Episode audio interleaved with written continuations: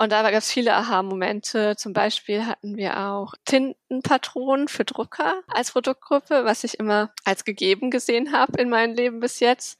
Ähm, und da ist mir erstmal aufgefallen, wie viele spezielle Eigenschaften es überhaupt haben kann. Da hat man sehr viel von den Domain-Expertenwissen profitieren können, was man natürlich dann auch braucht als Data Scientist, um die Daten richtig verstehen zu können.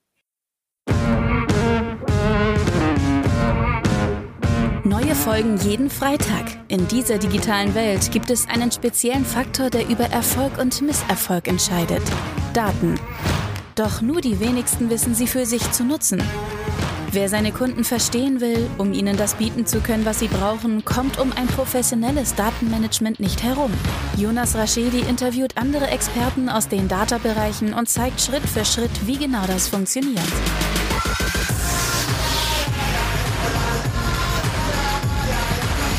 Diese Folge wird unterstützt von Rashedi Consulting.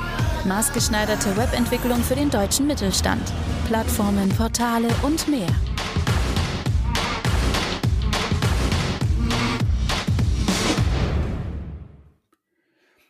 Herzlich willkommen zu My Data is Better Than Yours, der Data-Driven Marketing Podcast. Schön, dass ihr eingeschaltet habt.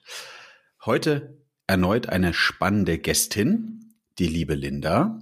Hallo Linda. Hallo Jonas, freut mich, dass ich heute hier sein darf. Super. Magst du einmal, Linda, dich vorstellen, sagen, wo du arbeitest, was du dort machst, damit die spannenden Zuhörer und Zuhörerinnen wissen, wer mir gerade gegenüber sitzt? Ja, gerne. Also wie gesagt, mein Name ist Linda. Ich bin äh, seit gut zweieinhalb Jahren Data Scientist bei der GfK habe davor Mathe studiert und anschließend in Statistik promoviert, bin also von der statistischen Seite zu Data Science gekommen und habe dann eigentlich direkt nach der Universität bei der GfK angefangen und arbeite jetzt dort in einem Team, das sich mit unseren ähm, Point-of-Sales-Daten beschäftigt, zu dem wir später vielleicht auch noch mehr reden werden, und auch wie man die mit anderen Datenquellen am besten verknüpfen kann. Sehr spannend. Vielleicht magst du von, von, von Anfang ab einfach nochmal sagen, ähm, was du unter Data Science verstehst, wenn das, wenn es okay ist.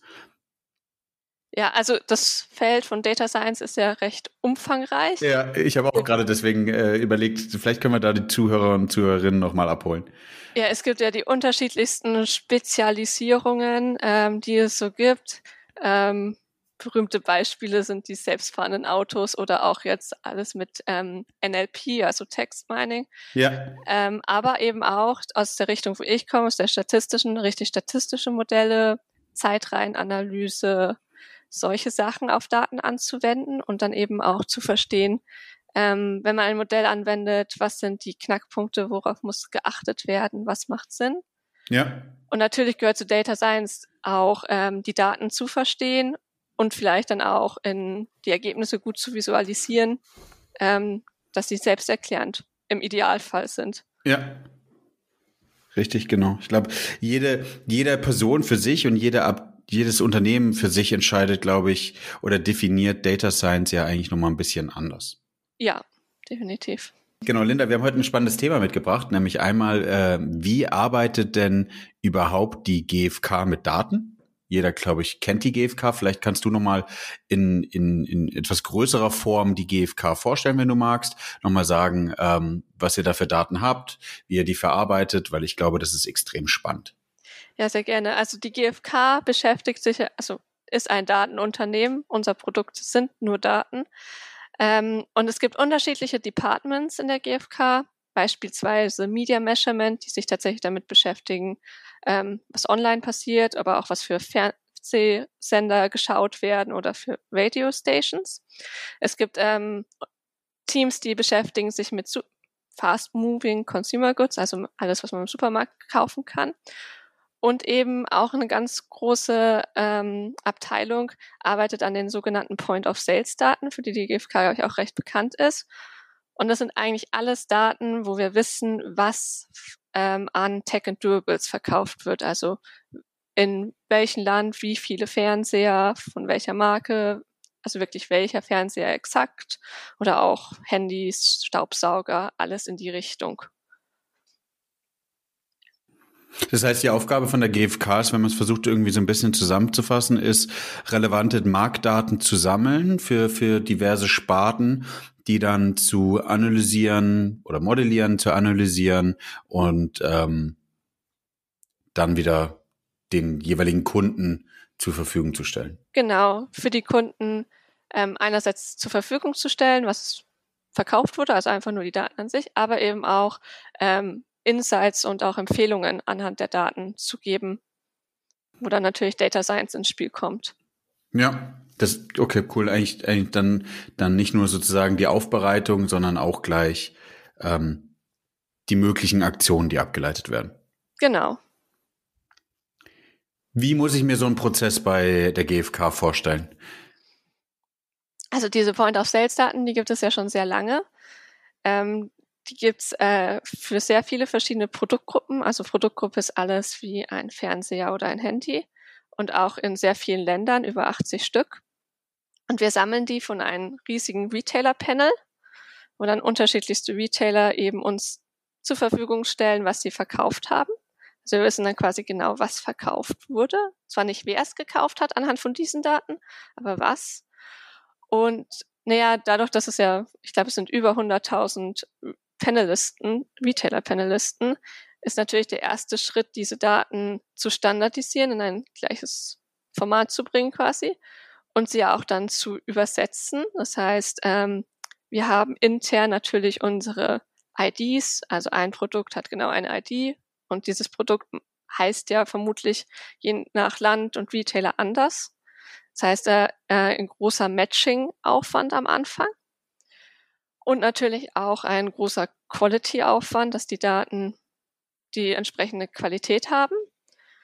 Und anschließend geht es dann darum, erstmal den, das Bild auf den ganzen Markt zu bekommen anhand von dem Panel und dann eben anhand von diesen granulären Daten, die uns zur Verfügung stellen, ähm, zum Beispiel Zeitreihen zu analysieren, um daraus ja, Insights zu bauen oder auch Empfehlungen abzugeben. Was sind denn so die Herausforderungen? Also gibt es schon eine, eine, gewisse Struktur, wie er die Daten angeliefert bekommt? Oder wie muss ich, das ist, das ist ja eigentlich sozusagen, äh, ich versuche gerade anhand des des Live-Zyklus, Live-Zyklus ist falscher der, der Ausdruck, aber des Verarbeitungszyklus von Daten zu sehen, wo sind denn eure Herausforderungen und wie löst ihr die? Ich glaube, es fängt ja, hast du ja schon gesagt, direkt eigentlich am Anfang von den Daten sammeln an, oder? Also wie aus unterschiedlichen Systemen, von unterschiedlichen Panelisten, hast du jetzt gesagt, kommen die Daten. Ähm, muss ich mir das in Excel-Form, CSS-Form, CSS, äh, vorstellen? CSV, so rum. Oder ist es ähm, eher so ein Thema, was über, über fertige Schnittstellen funktioniert? Äh, unterschiedlich natürlich pro Retailer tatsächlich auch ja. teilweise, aber schon automa so weit automatisiert, wie es halt geht. Also schon auch über Schnittstellen und nicht, ähm, dass jetzt jemand eine E-Mail schreibt, wo ein Excel anhängt. Aber in teilweise unterschiedlichen Formaten. Die Formate ändern sich zwar nicht über die Zeit pro Retailer, allerdings kann natürlich jeder sein teils unterschiedliche Formate haben. Heißt, ähm, die Data Scientisten, die bei unserem Data-In-Punkt quasi sitzen, ja. die haben wirklich die Challenge, ähm, ja, aus diesen massiven ähm, Anzahl an verschiedenen Datensätzen einen einzigen zu bauen. Ja. Dann, ja, wie du gesagt hast, standardisieren, irgendwie zu überlegen, wie kann man die, die Daten in eine gleiche Form bringen. Ne? Das ist, ich glaube, viele E-Com-Unternehmen, die jetzt vielleicht zuhören oder vielleicht eigentlich alle im Datenbereich, ist ja immer der, der, der gleiche Schmerz, erstmal die Daten überhaupt zur Verfügung zu stellen, die man braucht, um Analysen zu treffen. Und dann, was du jetzt auch spannend gesagt hast, ist so das Thema, eine Qualität draufzubringen. Ne? Also fehlen Tage. Ähm, ja, irgendwelche ungewöhnlichen Ausreißer. Es gibt ja, ja auch dieses berühmte Komma, was irgendwie im Preis verrutscht. ähm, denke ich jetzt nicht mehr, dass es noch wirklich vorkommt. Ja. Aber ähm, ja, die Qualität muss natürlich gut sein. Ansonsten sind die Data Scientisten, die dann nach die Daten konsumieren, quasi um Insights zu bauen, haben sonst natürlich schon Probleme, wenn die Daten nicht, die Datengrundlage nicht gut ist. Und genau da macht die GfK ähm, steckt viel Aufwand und viel Erfahrung rein, dass das eben geregelt ist. Ja. Und wenn ihr sie dann, wenn ihr sie dann habt, standardisiert habt, ab dann fangt ihr an, schon Datenprodukte draufzusetzen oder, oder gehen die dann in verschiedene Teams, wo die Daten verarbeitet werden? Werden die nur von einem verarbeitet? Wir haben unterschiedliche Teams. Also wir haben Data Scientisten eigentlich entlang dieser ganzen Kette von Data In bis Data Out. Ja. Ähm, ich bin mehr im Data Out Bereich und da haben wir unterschiedliche Teams, die sich mit unterschiedlichen Aspekten beschäftigen. Ähm, beispielsweise ein Team, was sich ähm, mit dem Forecasting beschäftigt oder ein Team, was ähm, Preis, Pricing Insights baut. Sozusagen, also haben wir unterschiedliche spezialisierte Teams und neben diesem Data Science Team, die aus Datenprodukte bauen, gibt es auch den, ähm, den ersten Schritt, diesen Market View zu haben. Ja. Ich überlege gerade, ob man, ob man die, die Produkte, die wir jetzt gerade beschrieben haben, kann man da auf eins näher eingehen, wie, wie, wie sie dann da abbiegen, also wie dann ab der, ab der Modellierung vielleicht, vielleicht von deinem Team auch, ähm, ohne jetzt zu viele Insights zu verreiten, die äh, verstehe ich natürlich immer, ähm, zu sagen, okay, wie werden die Daten denn jetzt da wirklich verarbeitet? Weil ich glaube, das ist doch ist ja immer total spannend ähm, für die anderen. Ist es sowas wie, ihr nehmt die Daten und wie du sagst, ihr macht Zeit rein drauf oder was ist das Ziel denn von deinem Team? Also was ist das schlussendliche Produkt und wie kommt ihr dahin? Ja, also das Produkt, was wir mo haben momentan, das heißt GFK Neuron. Ja. Das gliedert sich eigentlich in drei verschiedene Bereiche. Der erste Teil ist wirklich dieser Market View, ja. also was verkauft wurde. Dann gibt's Predict, wo viel Data Science natürlich drin steckt, ja. also Predict, und Consumer, was ähm, sich noch ein bisschen neben den, was verkauft wurde, mit dem Grund für die Kaufentscheidung anhand von Service beschäftigt. Worüber ich jetzt hauptsächlich gesprochen habe, war dieses GFK Neuron Predict. Und ein Beispiel, vielleicht eins was relativ straightforward ist, ähm, ist das Forecasting. Das heißt, wir möchten vorhersagen, wie viele ähm, Produkte eines bestimmten Bereiches, einer bestimmten Marke innerhalb der nächsten zwölf Wochen verkauft werden. Okay, spannend. Um darüber dann Supply Chain zu beliefern, dass die wissen, wie viel die ähm, einkaufen müssen beziehungsweise produzieren müssen oder jeweils zu den Filialen, Filialen äh, schieben können, damit die auch abverkauft werden können. Beispielsweise, genau. Okay. Ja, das ist doch auch ein ganz, ganz spannender Case. Ist, das versuchen wir natürlich bei uns auch. Ähm, hervor, zu Forecasting-Modelle zu bauen, um zu sagen, ja, ähm, was wurde bis jetzt abverkauft, was passiert in der Zukunft, auf welcher Basis. Habt ihr da weitere Einflussfaktoren? Weil wenn wir uns das mal anschauen, gucken wir natürlich auch, werden, wurden Promos gespielt, spielt der Wettbewerber Promos ähm, und diversere weitere Faktoren, ohne jetzt da ins Detail zu gehen, äh, weil, weil Linda ist ja auch mit deine Folge. Ähm, um diesen Wert bisschen besser zu machen? Ja, also es in dieses Forecasting geht natürlich nicht nur ähm, unsere Daten ein, sondern jetzt auch gerade mit Covid hat sich ja alles Richtung Online geschiftet. Das heißt, wir haben auch makroökonomische Faktoren drin, aber auch Faktoren, die ähm, helfen, die so Strukturbrüche mit aufzunehmen, ja, äh, ein bisschen Black Swan Events sind, wie man so schön sagt, die man nicht ja. so wirklich vorhersagen kann. Und mein Team beschäftigt sich auch viel damit, ähm, welche anderen Datenquellen ähm, können uns denn noch weiterhelfen, wie beispielsweise Promotions.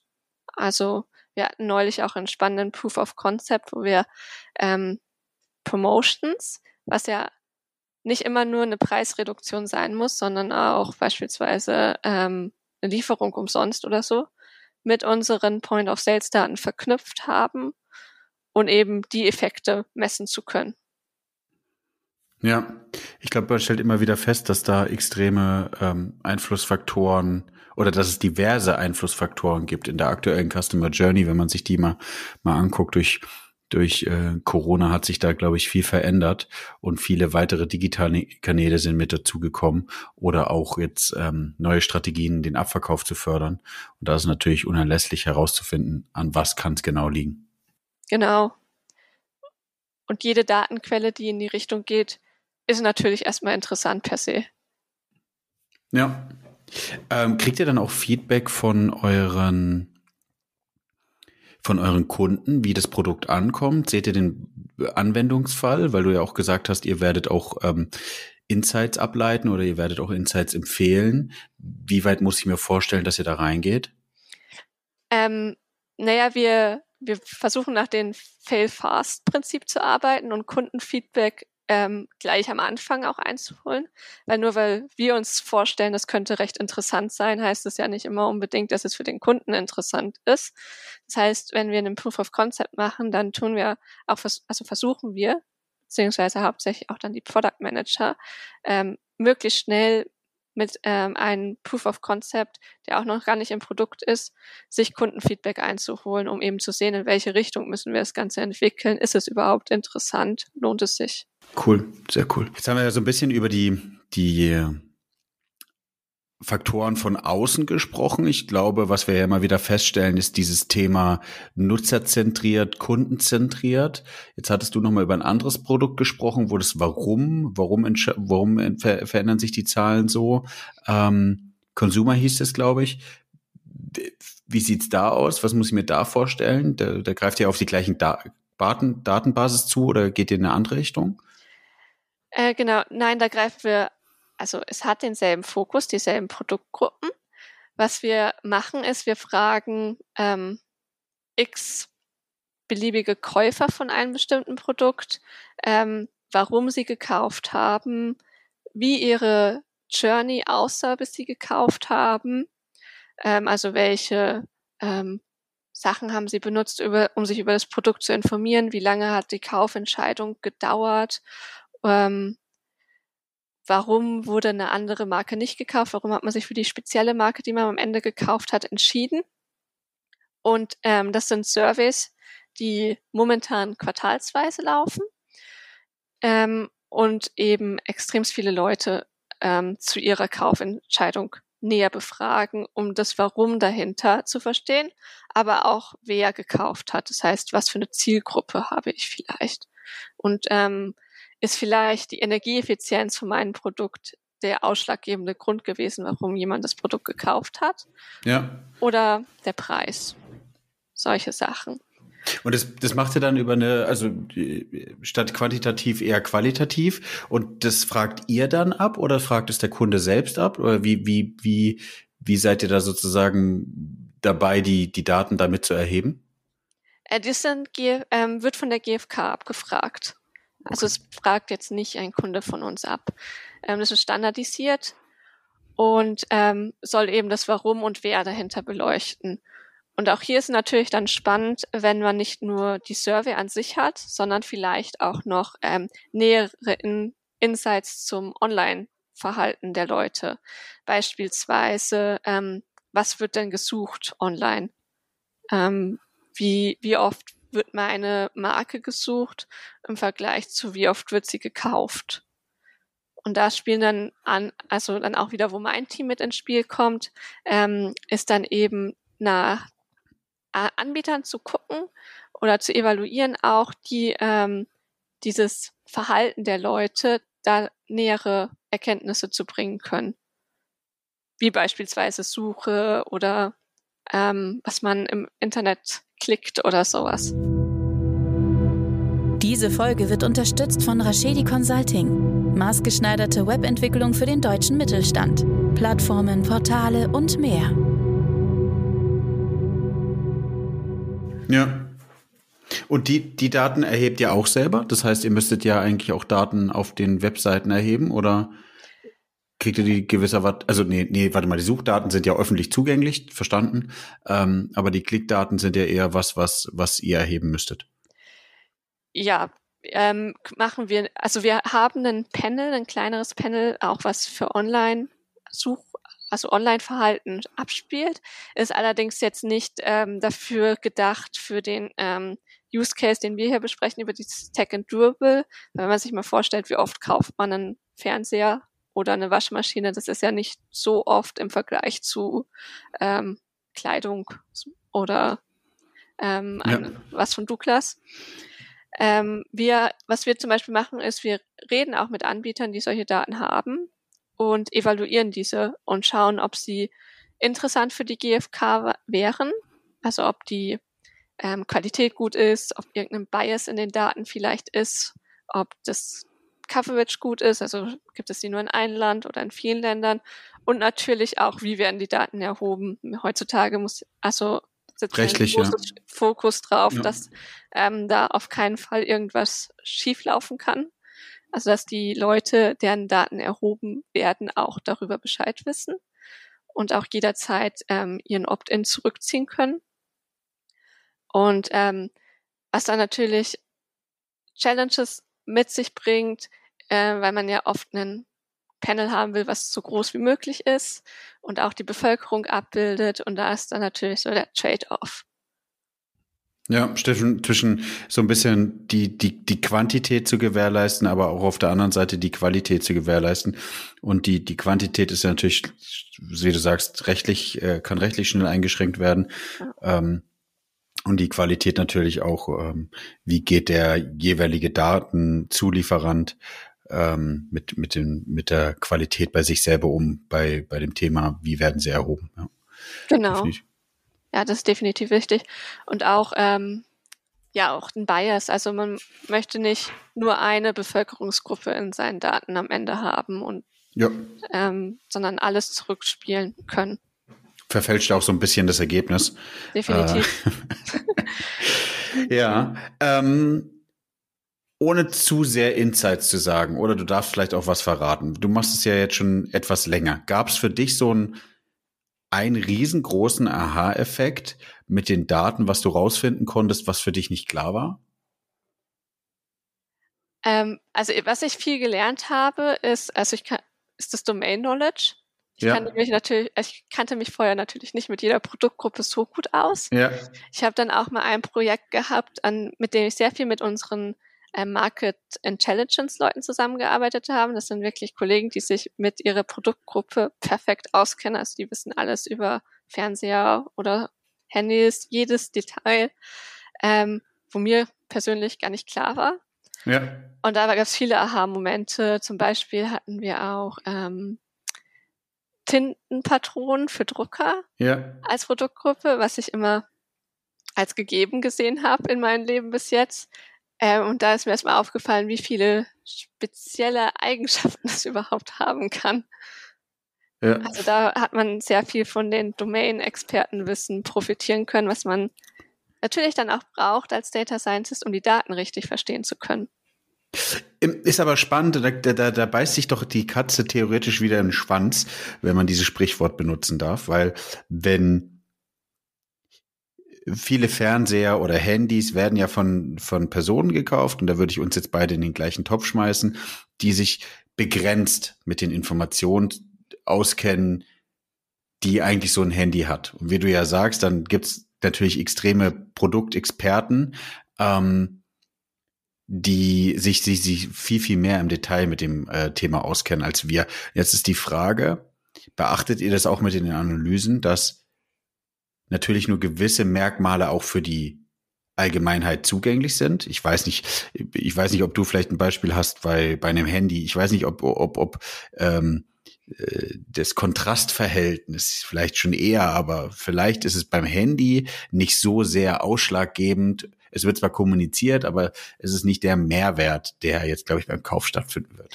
Genau. Ja, da kommt auch ein bisschen die, von den Service her wissen wir ja, auf was die Kunden achten beim Kaufen.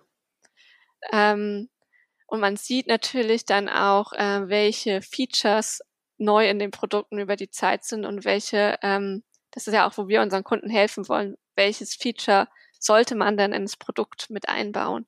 So zum Beispiel ist alles, ähm, der Ofen mittlerweile ist smart. Der war es vor zehn Jahren noch nicht. Ja. Oder auch, dass äh, mittlerweile energieeffiziente Produkte einen großen Anteil an der Kaufentscheidung haben und Kunden auch bereit dafür sind, mehr zu zahlen. Und anhand von den Service findet man dann schon recht gut aus, raus, welche Features wichtig sind. Aber muss ich mir das so vorstellen, dass in den Surveys die Sachen dann im Klartext abgefragt werden und ihr müsst sie dann sozusagen manuell hinzufügen oder werden sie werden sie sozusagen eher als Liste abgefragt, weil dann kann man damit ja theoretisch die Survey auch beeinflussen. beeinflussen, ja. Ja, ähm, ehrlich gesagt weiß ich es nicht hundertprozentig, aber es gibt auf alle Fälle Freitextfelder in der Survey auch. Macht es natürlich dann auch wiederum schwieriger. Also, ja, später für die Auswertung, ja. Genau. Aber ist natürlich auch Sinn der Sache, gerade die, was neu ist, herauszufinden, was jetzt wichtig ist und was man nicht vorher schon vorhersagen konnte. Definitiv. Äh, äh, sitzt du dann auch mit Kunden manchmal am Tisch? Sorry, dass wir so ein bisschen springen, aber ähm, so ist jetzt sehr spannend für mich, irgendwie rauszufinden, naja, es, es kommen, es entstehen ja wirklich Insights, wenn man das anhand des, des Handys oder Hand des Fernsehers macht, ist, ähm, kriegt ihr von diversen Filialisten, Online-Playern die ganzen Merkmale, die werden integriert und man stellt jetzt plötzlich irgendwie so ein bisschen fest, ähm, 40 Zoll Fernseher, ich hoffe, die Zahl gibt's. 40 Zoll Fernseher werden jetzt ganz oft auch verkauft in Kombination irgendwie mit ähm, gewisse HD oder Full HD und so weiter. Ge nehmt ihr diese Informationen dann und kommunizierst du die an, an, an eure Kunden? Sagst du, was du darauf lesen würdest? Oder sitzt auf der anderen Seite auch wieder so ein Analyst, der die Daten dann auch für sich interpretiert? Also wie ist die Übersetzung der, der, der Erkenntnisse? Ähm, also gerade in der Produktentwicklung gab es schon öfter auch mal, dass die Data Scientisten mit den Kunden, Endkunden gesprochen haben. Ich persönlich jetzt noch nicht in meinem Team, aber ähm, habe es von anderen Kollegen schon gehört. Ähm, die, dieses Produkt, was wir haben, GFK Neuron, ist noch re relativ neu. Ähm, da gibt es auch ähm, sogenannte Custom Success Manager, die sich eben ähm, viel mit den Kunden dann zusammenarbeiten, dass die dann auch das alles aus dem Produkt rauskriegen, dass sie wissen, wie sie damit umgehen können und dann eben auch wiederum zurückspielen, was kann verbessert werden, was ist gut, solche Sachen. Ähm, und beim Kunden selber sitzen tatsächlich unterschiedlichste Leute ähm, vor unserem Produkt, also auch Analysten, aber auch andere Levels, je nach, manche natürlich länger, manche intensiver, aber je nachdem, welches, ähm, was das Unternehmen gerade für einen Fokus hat.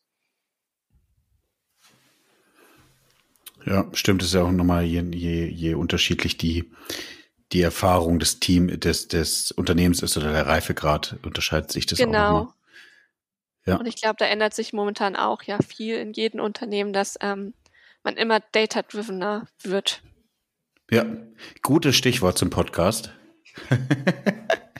ähm, ja, definitiv. Man versucht jetzt die, die großen Menge der Daten, und das hast du ja auch schon erzählt, eigentlich, dass jetzt auch die Systeme so ausgebaut sind, dass man überhaupt die Möglichkeit hat, ähm, die Daten zu verarbeiten, die, die einem da zur Verfügung stehen.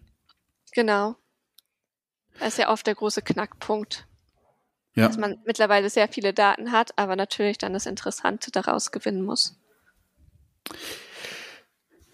Wenn sich jetzt jemand überlegen würde, frisch in den Data Science Bereich einzusteigen, ja, und sich zu, zu überlegen, okay, ich habe, ich habe, glaube ich, Bock, ähm, Data Science zu machen. Ähm, vielleicht auch so, wie wir es jetzt gerade besprochen haben. Ähm, was würdest du raten? Was war dein Einstieg und was wäre sozusagen, was würdest du jetzt vielleicht auch auf Basis deiner Erfahrung empfehlen, wenn jemand sagt, das könnte es für mich sein? Ja, man braucht ein ähm, ein gewisses Skillset. Also man, für mich persönlich sind die mathematischen, statistischen Grundlagen schon auch extremst wichtig, dass man die mhm. nicht außen vor lässt, dass man da die Basics wirklich kann. Äh, man muss natürlich programmieren können. Ähm, man muss, es gibt natürlich dann auch Software Engineers und Machine Learning Engineers, die einem da helfen, aber natürlich muss man einen gewissen Grad an Programmierfähigkeiten auf alle Fälle haben. Und was gleich auch recht wichtig ist, ist sind die Kommunikationsskills, also man muss das Problem verstehen, dann vielleicht in den Data Science Use Case übersetzen können, aber natürlich auch die Ergebnisse zurückkommunizieren, die vielleicht gerade bei einem Proof of Concept ähm, muss man die Leute bewusst machen, welche Annahmen man getroffen hat, was vielleicht ähm, beachtet werden muss oder auch um darin rauszufinden, in welche Richtung das Ganze überhaupt gehen soll. Und als also Data Scientisten kommen ja von den unterschiedlichsten Richtungen. So einerseits aus dieser statistischen Richtung, andererseits auch mehr aus der Economics oder auch aus Computer Science. Also der Einstieg in Data Science, der kann ja recht unterschiedlich sein.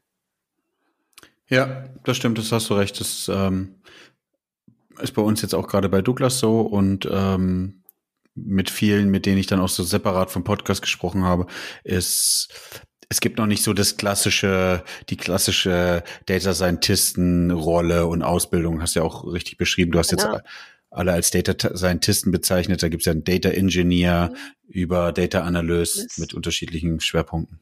Genau. Also mittlerweile gibt es ja auch viele Data Science Studiengänge schon. Ja. Natürlich auch, also natürlich dann perfekt sind, aber ist nicht, nicht unbedingt muss natürlich, weil, also ich sehe unterschiedlichste Backgrounds bei uns im Team, was es ja auch gerade spannend macht.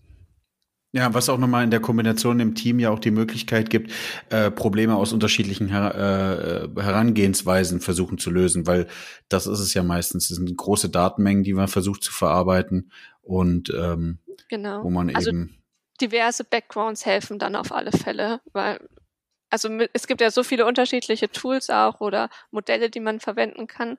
Man kann sich ja schon gar nicht in jedem perfekt auskennen als Data Scientist, aber wenn natürlich im Team arbeitet, ähm, kann man sich immer weiterhelfen. Ja, ich habe, ähm, bevor wir zu meiner letzten, beziehungsweise dieses Mal äh, wird es eine Folge mit zwei letzten Fragen. Linda sei gespannt.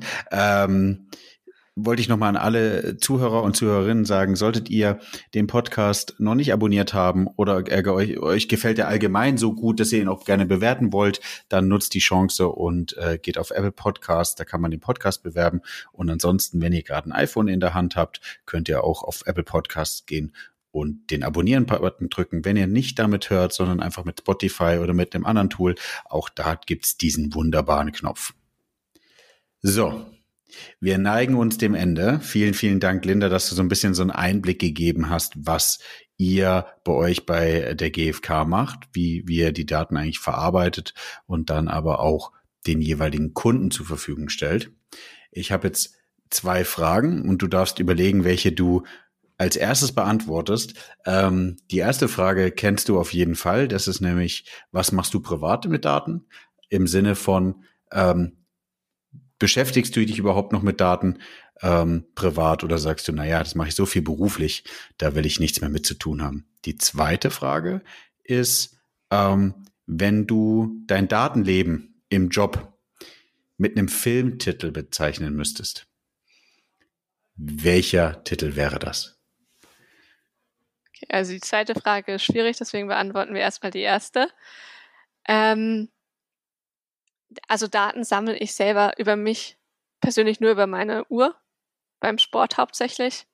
Ähm, ansonsten natürlich wird, online wahrscheinlich auch viel von meinen Daten gesammelt und ich wollte auch neulich tatsächlich mal, da wir uns auch in der Arbeit damit beschäftigt haben, meine Google-Daten angucken, um mal zu sehen, was da überhaupt ist. Bin aber bis jetzt privat noch nicht dazu gekommen tatsächlich.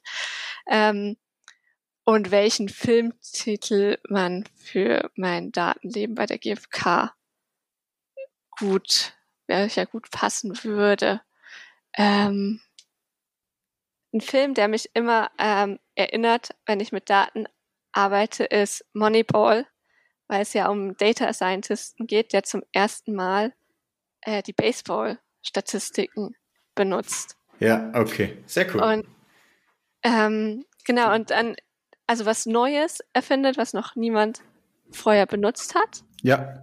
Und natürlich versucht man immer auch selber nicht jetzt irgendwas, was es schon gibt, ähm, welcher Insight schon zehnmal gebaut wurde, zu bauen, sondern tatsächlich eine neue Perspektive auf die Daten zu geben. Ja, symbolisiert auch so ein bisschen Data als Game Changer, ne?